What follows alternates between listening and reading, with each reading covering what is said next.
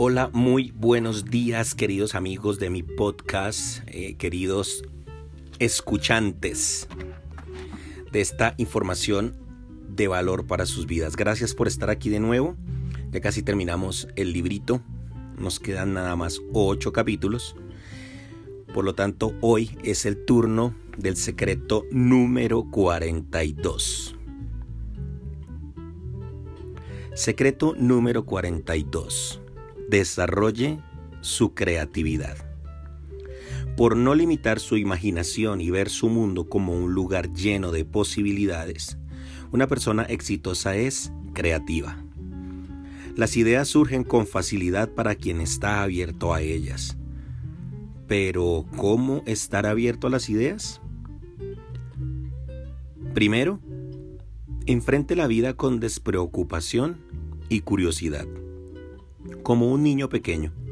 El niño quiere probar, no se censura todo el tiempo, no tiene miedo de lo que piensan los otros, no tiene miedo al ridículo, no se limita.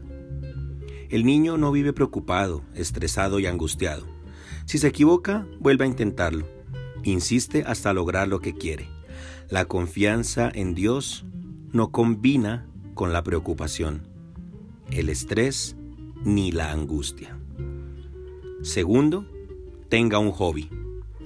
No necesariamente para pasar el tiempo, sino para mantener su mente activa, liviana y libre. Pruebe varias cosas hasta descubrir lo que le gusta. Juegue con los niños, dibuje, lea libros, haga jardinería, artesanía, pinte servilletas, cocine, escriba, arme rompecabezas. Hay una infinidad de cosas interesantes para hacer y que pueden ayudarlo a soltarse y a tener nuevas ideas.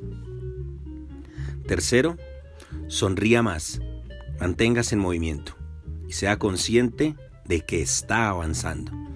Recuerde el pacto que hizo con el Creador del universo y quédese tranquilo. Está escrito que todas las cosas cooperan para el bien de aquellos que aman a Dios.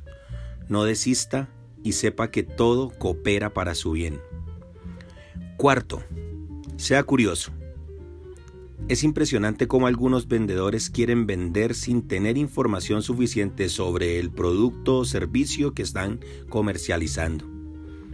Si el cliente pregunta algo, el vendedor inventa, lo que deja al cliente inseguro, o peor todavía, miente, y pierde la oportunidad de desarrollar una relación que puede traer nuevos negocios en el futuro. ¿Quiere destacarse? Descubra lo máximo posible sobre lo que usted hace y nunca piense que lo sabe todo. Lea los manuales, deje la pereza, lea todos los informativos, los prospectos, busque más información en Internet. Conviértase en un experto en el producto o servicio que ofrece. No cuesta mucho hacer eso y la inversión vale la pena. Si su negocio no es vender, busque descubrir todo sobre su área de actuación. Actúe como una persona interesada y convencerá a su cerebro para que se interese. Cuando el cliente le haga una pregunta, sentirá confianza para responder con claridad y objetividad sobre el asunto. Quinto, esté abierto a conocer a nuevas personas, a experimentar, a hacer más que los demás. La persona exitosa se esfuerza, no se sujeta al pensamiento pequeño de esa no es mi función, a mí no me pagan por hacer eso o ¿y qué gano yo? Hace lo mejor en cualquier lugar donde esté. Si es un empleado, trabaja para ser el mejor empleado. Si es un ama de casa, trabaja para ser la mejor ama de casa. Si es un jefe, trabaja para ser el mejor jefe. Si es un empresario, trabaja para ser el mejor empresario hace siempre lo mejor y gracias a eso está siempre actualizado y perfeccionándose. Eso lo hace interesante como profesional y como ser humano.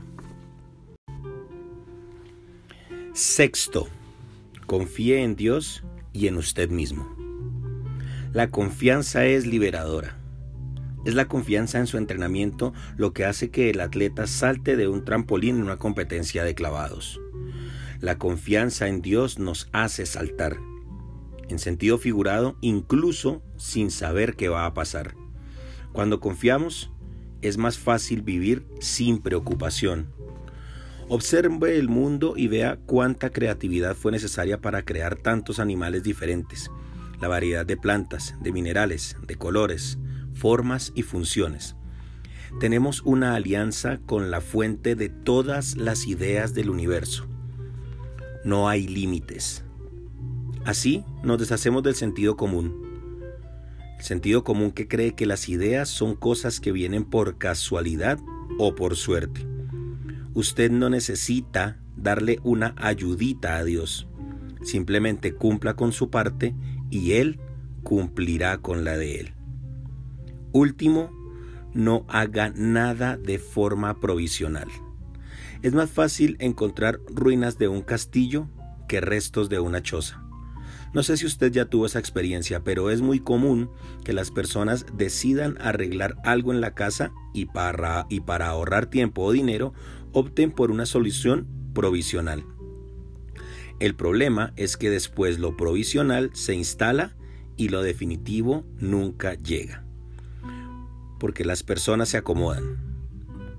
Aunque tarde más tiempo y nuestra sociedad apresurada tienda a criticar a quien hace cosas pensando a largo plazo, vale la pena invertir un poco más y construir un castillo.